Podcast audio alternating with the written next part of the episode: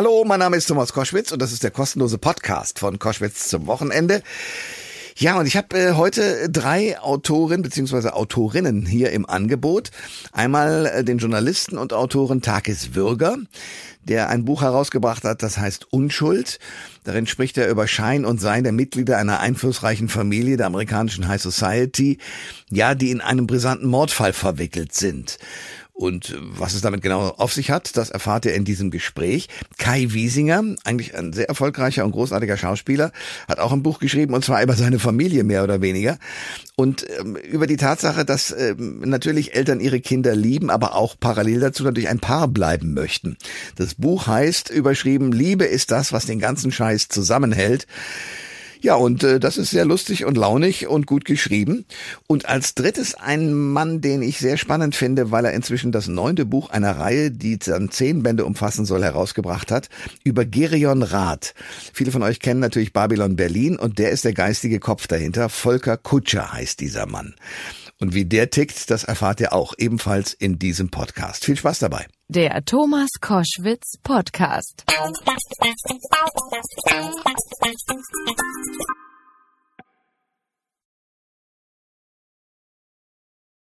Tag ist Würger ist mein erster Gast hier bei Koschwitz zum Wochenende. Wir sprechen über sein Buch Unschuld. Darin geht es um eine junge Frau, die versucht, die Unschuld ihres Vaters zu beweisen, der wegen eines Mordes hinter Gittern sitzt. Es geht äh, um eine amerikanische Kleinstadt, eine einflussreiche Familie und die Suche nach der Wahrheit. Und ich freue mich natürlich jetzt sehr, mit ihm über dieses Buch sprechen zu können. Guten Morgen, Takis Würger. Guten Morgen. Warum hat Sie dieser Stoff so angesprochen? Tatsächlich wegen einer Fahrradtour. Ich habe eine Fahrradtour gemacht durchs Hudson Valley mit meinem Vater. Mhm. Hudson Valley ähm, im Landesinneren von New York City und bin dort auf eine Stadt oder auf ein Dorf gestoßen, das mich fasziniert hat. Und dieses kleine Dorf, das einmal die Zementhauptstadt der Vereinigten Staaten war, hat mich zu diesem Stoff inspiriert. Zementhauptstadt bedeutet, dass viele der großen Bauten der Ostküste aus Zement hergestellt wurden, der aus Rosendale, so heißt das Dorf, kommt. Also Penn Station, die Brooklyn Bridge, Sockel der Freiheitsstatue und so weiter. Und das fand ich völlig irre, dass es so ein kleines Dorf gibt, wo das alles herkommt. Äh, und Sie waren da wie lange vor Ort?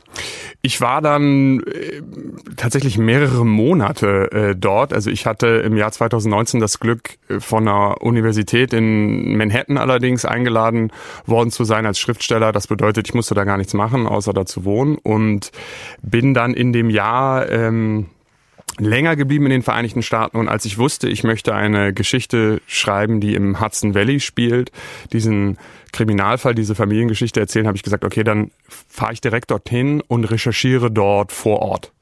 Cool.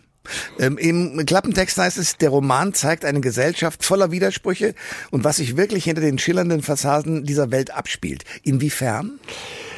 Ja, das sind immer Klappentexte. ja, die Klassiker dazu. Äh, Aber das ist ja das Erste, was man sozusagen erstmal in die Hand nimmt und sagt, aha, guck mal, ob das Buch spannend wird oder nicht. Also erzählen Sie mal. Ja, Sie können sich gar nicht vorstellen, wie viel Diskussionen wir über das Wort Schillernde geführt haben, weil äh, ich wollte das rausschmeißen und der Verlag sagt dann, nein, das ist wichtig, dass das sein muss. Also, ich versuche mit diesem Roman zwei Milieus zu beleuchten. Und zwar einmal das Milieu der sehr Armen in den Vereinigten Staaten, also Menschen, die in Trailerparks wohnen, ähm, die keine richtigen Häuser haben, die sehr, sehr wenig Geld haben und gerade so über die Runden kommen und gleichzeitig das Milieu der Superreichen. Und dazu wurde ich inspiriert, weil im Hudson Valley stehen die Villen der alten großen amerikanischen Familien. Also da stehen die Villen der Rockefellers und der Vanderbilts, die dort ihre Sommerresidenzen hatten, äh, wenn sie raus wollten aus Manhattan. Und ich habe mir dann überlegt, was wäre, wenn es noch so eine Familie geben würde, nämlich die Familie Rosendale. Mhm. Und das eine Familie voller dunkler Geheimnisse sein würde. Haben Sie mit den Leuten, also mit den Armen, aber auch mit den ganz Reichen tatsächlich auch selber gesprochen oder ist das dann der Teil der Fantasie? Äh, nee, das ist, ähm, das war die Recherche. Also okay ich, ich war ja viele Jahre Journalist und habe auch immer noch in mir so dieses Bedürfnis, erstmal sehr, sehr viel zu sammeln und viel im Blog zu haben, bevor ich mich hinsetze und zu schreibe. Und in diesem Fall waren das Monate. Also ich bin in diesem Dorf Rosendale in dicht gemachte Zementminen gestiegen mit den lokalen äh, Leuten Ich habe, ähm, wenn es einen Diner gibt in meinem Roman, in diesem Ort, wo es Blaubeerpfannkuchen gibt, die besonders toll sind, dann saß ich in diesem Diner und habe mich dort anpöbeln lassen von dem Wirt. Ach, okay. Warum? Warum wurden Sie angepöbelt? Das war sehr lustig, weil er, ich kam rein und er meinte so, na, direkt aus Brooklyn angereist, um uns unsere Häuser wegzukaufen. Und Ah, weil Sie als der Reiche galten. Äh, naja, als der Hipster. Ah. Ähm, und ich meinte dann so, nee, du, ich komme aus Deutschland, aber wieso denn, woher haben Sie denn ge äh, dran gesehen, dass ich nicht von hier komme? Und er sagt, die Klamotten und die Haare und auch sonst die Tattoos, die ich gar nicht habe. Okay, aber klar, das, also das Vorurteil wurde sofort mal in eine Pöbelei umgemünzt. Ja. Okay. Jetzt ist diese Geschichte in Ihrem Blog. Sie wissen, haben wahnsinnig recherchiert. Wie, wie ist die erste Seite entstanden? Was haben Sie überlegt? Was muss ich als erstes Wort hinschreiben? Es geht um einen Mord. Ähm, es ist eine Familiengeschichte, es ist auch kein richtiger Krimi. Jetzt zucken wahrscheinlich alle im Verlag, weil irgendwie ist es dann auch eine Kriminalgeschichte. Aber es geht um einen Mord ähm, in diesem Roman und um eine junge Frau, die versucht zu beweisen, dass ihr Vater diesen Mord nicht begangen hat.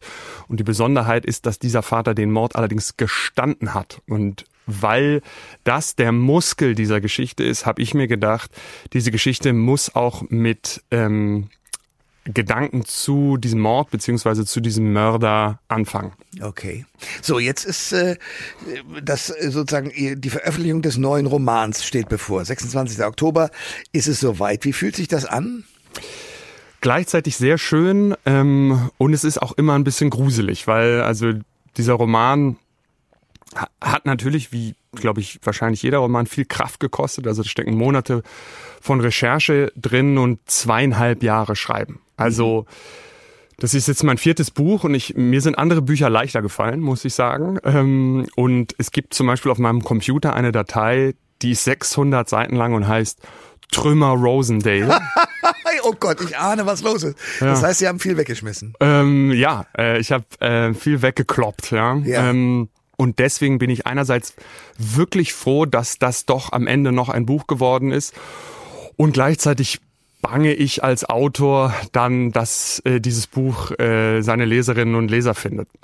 Was waren denn die Haken? Also wenn ein Autor, ich durfte schon ein paar interviewen, in eine solche Lage gerät, dass er so viele Seiten schreibt und hat eine gute Idee und dann verwirft das doch. Was ist dann das Problem?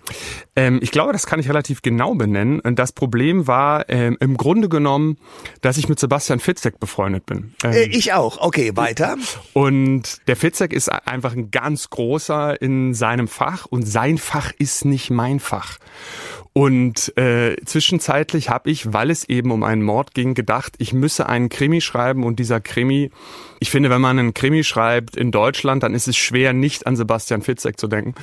Und ähm, kurzzeitig habe ich das versucht und habe dann gemerkt, das bin überhaupt nicht ich. Also ich bin kein Krimi-Autor, ich bin auch kein Spannungsautor. Also mein, mein Roman ist nicht glaube ich, klassisch spannend, wie so äh, ein anderer Krimi sein müsste, sondern ich hoffe zumindest, dass dieser Roman von den Beziehungen zwischen den Charakteren vorangetrieben wird. Mhm. Und ich habe mich schlicht verlaufen in meiner eigenen Geschichte. Aber das passiert Fitzek auch. Also mit dem habe ich genau über solche Vorgänge gesprochen. Da schreibt man mal 50 Seiten und denkt, oh Gott, nee, das ist die falsche Richtung. Ja, das ist ganz beruhigend. Ja. Ähm, ja, aber was hat sie denn, was haben Sie gedacht, was Sie ihm sozusagen ab, bei ihm abgucken müssen und was dann doch nicht ist, wie Sie sind? Naja, also ein Fitzek-Roman lebt, glaube ich, ganz, ganz explizit von diesen, das ist jetzt ein blödes englisches Wort, aber Reversals. Man denkt, oh, der eine ist es und dann ist es doch der andere. Man befindet sich in irgendeiner Situation und plötzlich äh, dreht sich alles und äh, man läuft in die komplett andere Richtung und ist wirklich überrascht. Das ist eine große Qualität, das kann er, glaube ich, besser als die äh, meisten anderen deutschen Autorinnen und Autoren und er ist vor allen Dingen, finde ich, er ist so ein bisschen ein Schelm. Also er führt die Leserinnen und Leser an der Nase rum und das bin ich schlicht nicht. Also ich ähm, mich interessieren eigentlich so die Plotwendungen nicht so sehr. Mich interessiert eigentlich eher das Innenleben der Charaktere, die ich beschreibe. Und das heißt jetzt nicht, dass meine Bücher langweilig sein sollen und dass ich mir keine Gedanken über den Plot machen würde. Aber ich mache mir, glaube ich, weniger Gedanken als äh, Sebastian Fitzek und mache mir mehr Gedanken darüber, was oder er macht sich mit Sicherheit viele Gedanken, aber ich äh, schreibe, glaube ich, länger darüber, was im Innenleben meiner Figuren vorgeht. Ich verstehe. Unschuld heißt der aktuelle Roman. Der Autor heißt Takis Würger. Der Mann ist äh, Buchautor, natürlich jetzt auch auf der Frankfurter Buchmesse unterwegs. Und äh, äh, da sind sie auch zu sehen und man kann sie ansprechen und äh, sich mit ihnen auseinandersetzen. Ist es so? Korrekt. Endlich findet sie wieder statt. Ich habe da ähm, auch ein paar Lesungen im Rahmen dieser Buchmesse und äh, ähm, den ganzen Tag sitze ich auf irgendwelchen Bühnen rum und ich freue mich da sehr drauf. Also weil es die Gelegenheit gibt, wie sonst eigentlich nirgends außer auf der Leipziger Buchmesse in den Kontakt zu kommen, einmal mit Buchhändlerinnen und Buchhändlern, was immer sehr kostbar ist, und dann eben tatsächlich auch mit den Menschen, für die man am Ende schreibt, nämlich die Leserinnen und Leser. Sagt Takis Würger, der Mann, der den Roman jetzt herausbringt, Unschuld. Herr Bürger, danke für das Gespräch. Herzlichen Dank. Koschwitz zum Wochenende jetzt mit einem großartigen Schauspieler, Kai Wiesinger. Der hat vor kurzem ein Buch geschrieben, das vollgepackt ist so mit komischen, kuriosen und auch schönen Geschichten aus dem ganz normalen Alltagswahnsinn einer Familie. Das Buch trägt den wunderbaren Titel Liebe ist das, was den ganzen Scheiß zusammenhält. Und wir wollen jetzt gemeinsam darüber sprechen. Kai Wiesinger ist dran. Schönen guten Morgen. Guten Morgen, Thomas. Hat dich die Familie heute Morgen schon ordentlich auf Trab gehalten? Tatsächlich, da unser mittlerer Geburtstag hatte, war es heute noch eine halbe Stunde früher als sonst, aber wir sind das ja alle gewohnt. Äh, der mittlere heißt, ihr habt drei. Wir haben vier. Okay. Wir nennen zwei davon die mittleren. Okay, ah, okay. Und ähm, du, du bist ja eigentlich ein hervorragender Schauspieler. Was macht äh, denn jetzt mehr Spaß, vor der Kamera äh, zu wirken oder am Schreibtisch ein Buch zu verfassen? Ich liebe das ja beides. Also ich meine, die Schreiberei ist ja wirklich entstanden daraus, dass ich als, als Schauspieler, wie viele von uns das machen, in den Dialogen immer irgendwie mitschreiben. Und so ja. habe ich ja dann auch meine Serie entwickelt, Der Lack ist ab, habe dabei gemerkt, dass ich äh, offenbar schreiben konnte, habe daraus dann ein Buch entwickelt. Und weil das so gut lief, äh, hat mir der Fischer Verlag die Möglichkeit gegeben, gleich ein zweites Buch hinterher zu schreiben. Und das habe ich sehr, sehr gerne getan. Ja. Und äh, die sind ja auch sehr dialoglastig geschrieben, die Bücher. Also es ist schon das, was man als, als nicht zwingend äh, Romanautor, sondern wirklich als Schriftsteller oder junger Autor äh, äh lernen kann. Und das macht mir ganz, ganz große Freude. Was ist leichter, Drehbuch oder tatsächlich Buch? Naja, Drehbuch hat halt, und deswegen sind meine Bücher auch schon so ein bisschen drehbuchartig, finde ich, geschrieben, weil es nicht so in dieses epische, fett, lang ausgefallene, beschreibende geht, sondern ich mich wirklich sehr auf Dialoge und kurze, kleine Situationen äh, beziehe. Es ist ein bisschen ähnlich wie Drehbuch. Also ich glaube, ein, ein richtig langer, großer Roman, der ganz andere Bögen hat, ist nochmal ein anderes Stück. Okay. Ähm, ich ich habe zwei Kinder mit großziehen dürfen, äh, die inzwischen in einem ordentlichen Alter sind, sodass sie selbst schon wieder Kinder haben. Äh, du hast äh, dein Familienleben aufgeschrieben, aber ehrlich gesagt, den Alltag habe ich nicht so schlimm empfunden. Ist es bei euch anders, weil es vier sind oder warum? nee, ich habe nicht unseren Alltag nur aufgeschrieben, sondern dieses Buch ist wirklich eine, ich habe hier diese Figuren Tim und Tanja erfunden, um wirklich viele Beobachtungen und eigene Erlebnisse auf zwei äh, Protagonisten ähm, projizieren zu können. Dass ich da wirklich jemanden habe, der über diese 20 Jahre diese, diesen Alltag von äh, dem, der Geburt des ersten Kindes bis zum Auszug des zweiten Kindes in kleinen stroboskopartigen mhm. nur Stichpunkten ja wirklich ähm, auffischt. Und es ist ja nicht, es ist ja nicht alles äh, schlimm oder schrecklich, sondern mir geht es ja nur darum, dass wir eine vielleicht andere Ehrlichkeit auch, finde ich, lernen sollten, uns selber einzugestehen, dass es eben nicht immer nur so ist, dass dieser Spruch Mensch genießt, es macht euch gemütlich am Wochenende. Es freuen sich ganz viele auf den Montag und kaum einer traut sich das zu sagen. Ja. Und das finde ich ist so wichtig und davon handelt dieses Buch in ganz vielen Episoden einfach wirklich sich ehrlich gegenüber zu sein und das Schöne zu genießen, aber auch mal sagen zu dürfen, Mensch, das ist jetzt aber sehr anstrengend und nur durch die große Liebe zu meiner Familie mache ich das jetzt ja, gerade mit. Ja, ja, ja, nachvollziehbar. Nachvollziehbar. In der Tat, auch Mütter, das ist eigentlich ein Vollzeitberuf, auch wenn Väter das Vollzeit Total, machen, ist ja. das eigentlich ein Beruf, der nicht gewürdigt wird. Also das wird durch dein Buch anders. Was ist dein Fazit? Äh, sollte jeder Kinder haben? Scherzfrage.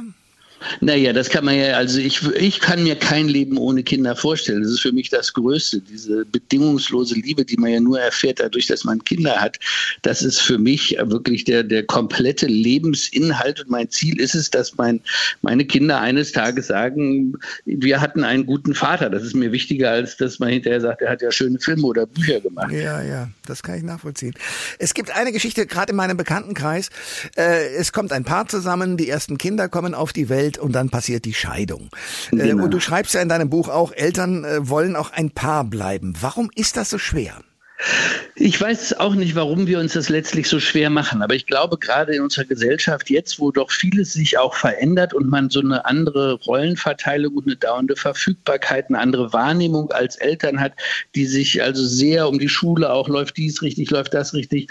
Ähm, man verliert sich so ein bisschen oder die Gefahr besteht, dass man sich als Paar aus den Augen verliert, weil man den anderen als gegeben hinnimmt. Man tut so, als wäre ja. der sowieso immer da. Der hat den Autoschlüssel, wenn ich ihn nicht habe. Der macht die Einkäufe, wenn ich sie nicht mache.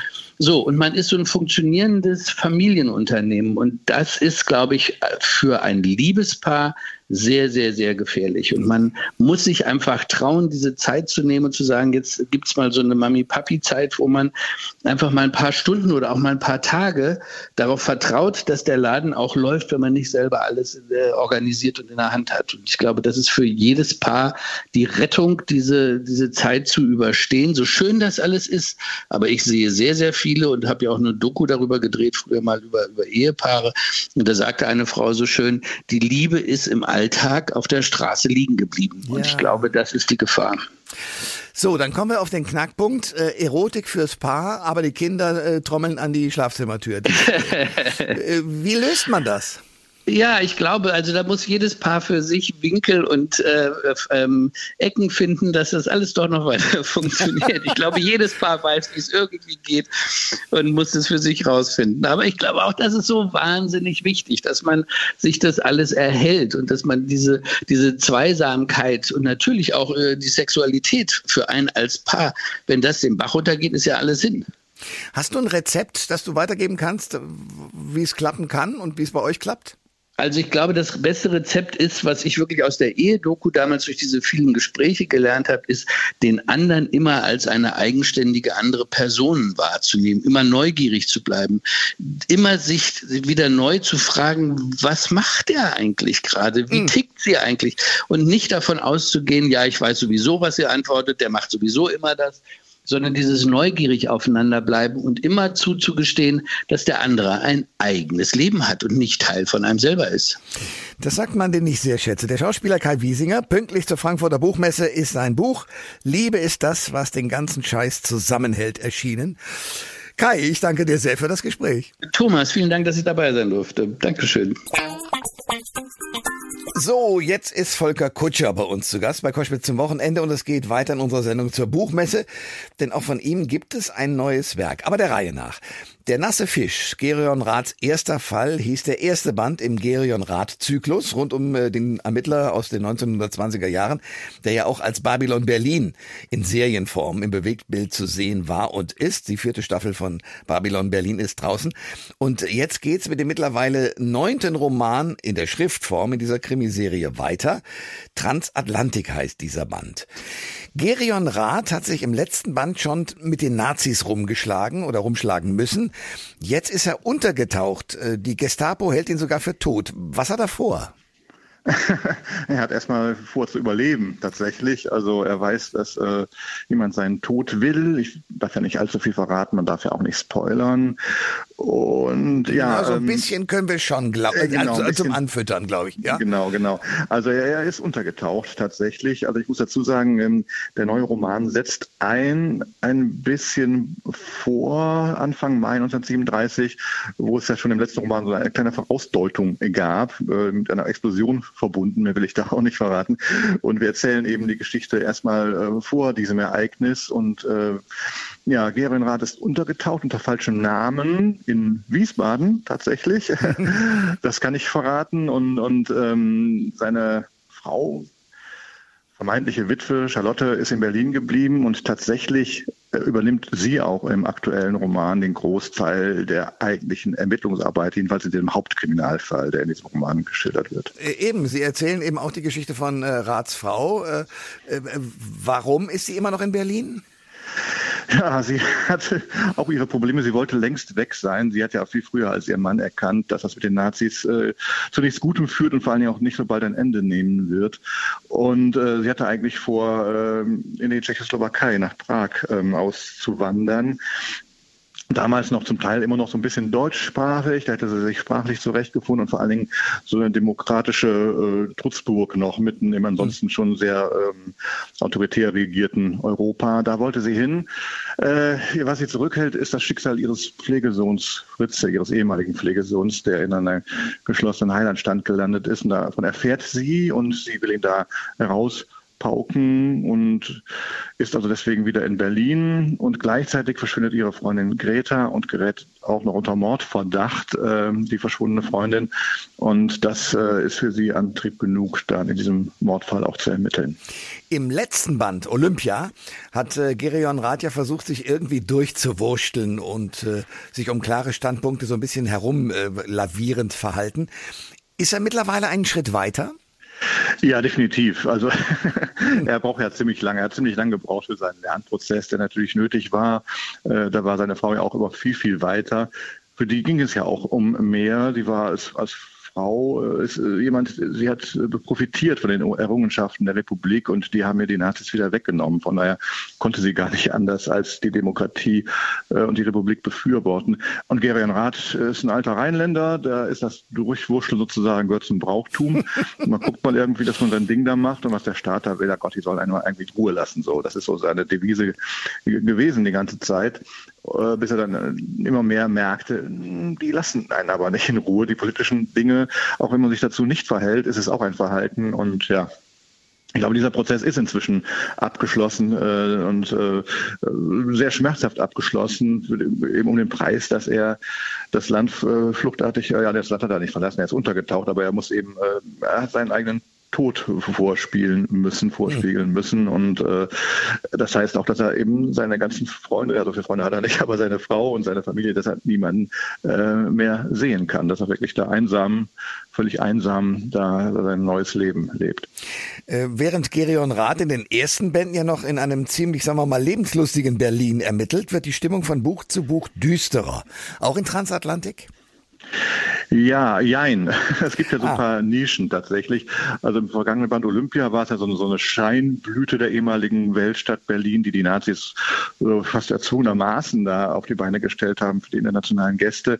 Jetzt der aktuelle Band spielt 37 und Charlotte ist so ein bisschen, ist ja deprimiert, kann man wirklich sagen. Äh, aber sie entdeckt äh, in einem Jazzkeller, dass da noch so, es gibt so ein paar ähm, Nischen, wo sich das, das äh, auch das Swing, das Jazzleben, dass das vor-Nazi-Leben noch so ein bisschen äh, über Wasser gehalten hat und wo die Nazis nicht so reinpfuschen. Und da kann man sich so ein bisschen der Illusion hingeben, dass es vielleicht doch noch äh, halbwegs lebenswert ist in Berlin, aber das ändert nichts an ihren Auswanderungsplänen. Sie weiß, dass sie weg muss aus dem Land, dass das nicht mehr ihre, ihr Land ist, nicht mehr ihr Preußen, nicht mehr ihr Berlin.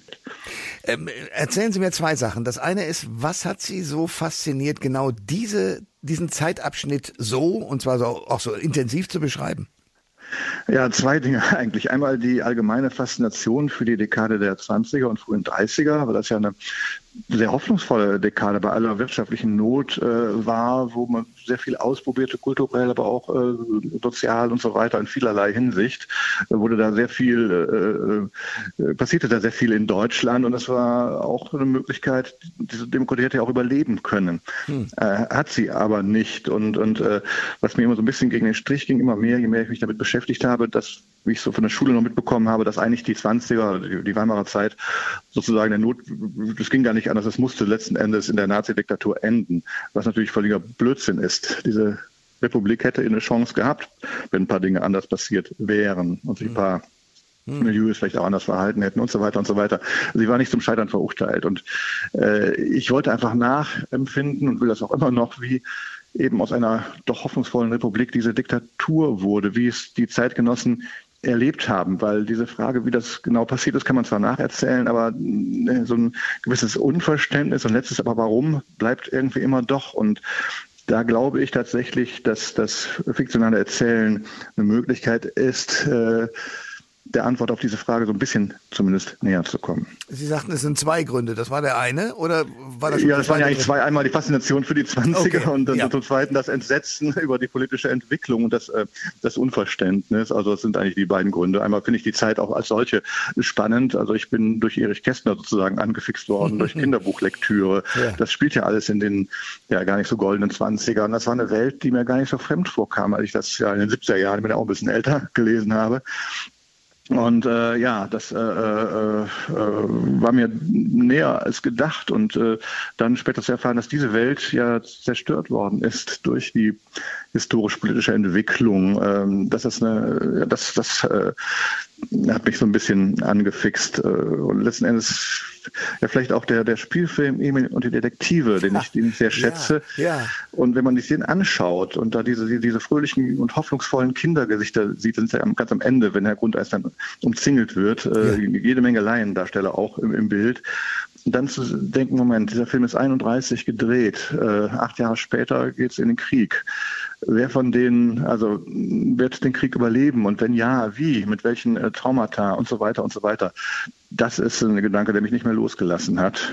Und äh, da gibt es übrigens einen sehr, sehr schönen äh, Film auch zu, Kästner und der kleine Dienstag, der genau diese Sachen erzählt, weil der Darsteller des kleinen Dienstag in der Verfilmung war ein Laiendarsteller und der war auch mit Erich Kästner befreundet hm. soweit man mit ihm befreundet sein konnte. Und das wird er da sehr, sehr schön nacherzählt.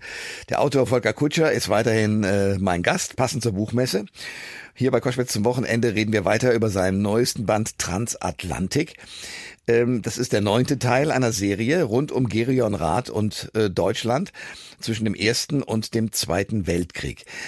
Meine zweite Frage in diesem Zusammenhang, wie kriegen Sie es denn eigentlich technisch hin? Ich stelle mir Ihre Wände voll vor mit äh, Zeitabläufen, Figuren, äh, wo Sie deren Lebensläufe sozusagen aufgeschrieben und aufgezeichnet haben. Wie kriegen Sie denn diese Mengen an Figuren A in den Kopf, B in Ihre in Ihren Rechner, in den Sie das wahrscheinlich schreiben? Das frage ich mich technisch.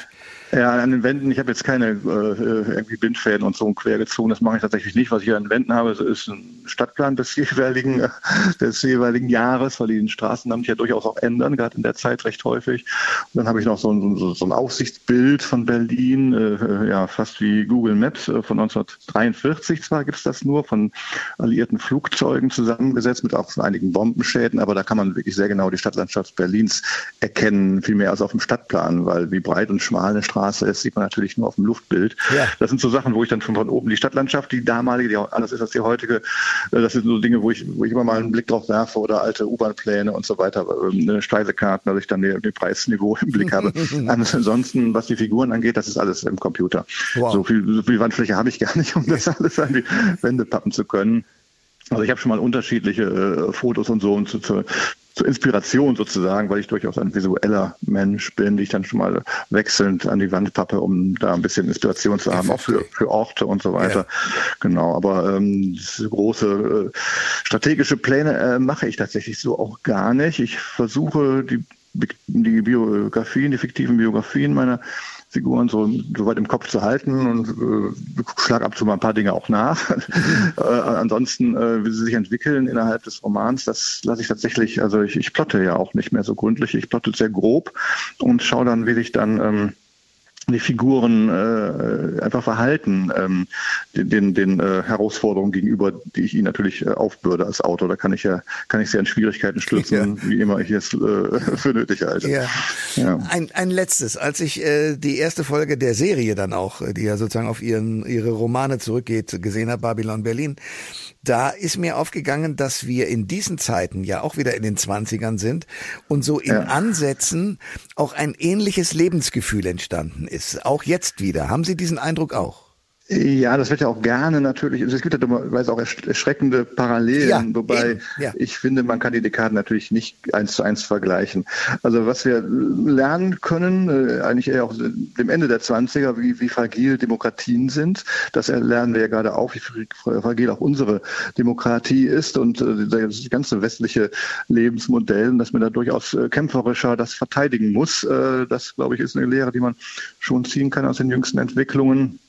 Aber ich, ich, ich sträube mich schon ein bisschen gegen den, diesen 1 zu 1 Vergleich. Nur weil wir jetzt wieder 20er haben, muss das nicht dasselbe sein, kann es auch gar nicht sein wie die damaligen 20er. Es war ein ganz anderes Lebensgefühl. Das war eine Nachkriegszeit. Also das, äh, wir kamen gerade aus dem Ersten Weltkrieg, die Leute, und, und äh, plötzlich war alles anders. Äh, sie kannten Demokratie auch noch gar nicht. Das ist für uns ja doch eigentlich eine andere Geschichte. Äh, wirtschaftlich ging es ihnen viel, viel schlechter als uns. Die Armut, die damals herrschte, kann man sich gar nicht vorstellen, wie da nicht nur Arbeitslose, sondern auch Leute, die Lohn und Brot waren, Arbeiter, wie die gehaust haben mit, mit zehn Leuten auf zwei Zimmern und so ja. weiter. Also das kann man sich alles gar nicht wirklich äh, vorstellen. Das waren, heute würde man sagen, vielleicht dritte Weltzustände, wobei man dritte Welt ja auch nicht mehr sagt, aber äh, Sie wissen, was ich meine. Ja. Und ähm, deswegen ist es nicht so eins zu eins vergleichbar. Und äh, was mich immer erschrickt, äh, erschreckt, ist, dass ähm, die Leute so wenig lernen ja. aus der Geschichte offensichtlich, ja. Ja. dass sie denselben blöden Parolen hinterherlaufen wie damals schon, also Worte wie Lügenpresse und so weiter, also Worte, die es damals schon gegeben hat das System, so, also wo man dann verächtlich über die Demokratie redet und so weiter und so weiter. Das, äh, das Warten auf einen starken Mann oder in Italien meinetwegen auch eine starke Frau, ja. also irgendwelche Messias-Figuren, dass das immer noch äh, da ist. Äh, äh dass, äh, dass man so wenig lernt aus der Geschichte. Das ist ja die Sache, die mich doch wirklich äh, äh, ja auch manchmal fassungslos macht. Da sagt Volker Kutscher, der jetzt äh, den neunten und vorletzten Band äh, vorlegt von äh, seiner Serie um den Kommissar Gerion Rath. Transatlantik heißt dieser Band. Und Herr Kutscher, viel Erfolg damit und danke für Ihre Zeit. Ja, haben Sie vielen Dank. Alle Informationen zur Sendung gibt es online auf thomas-koschwitz.de.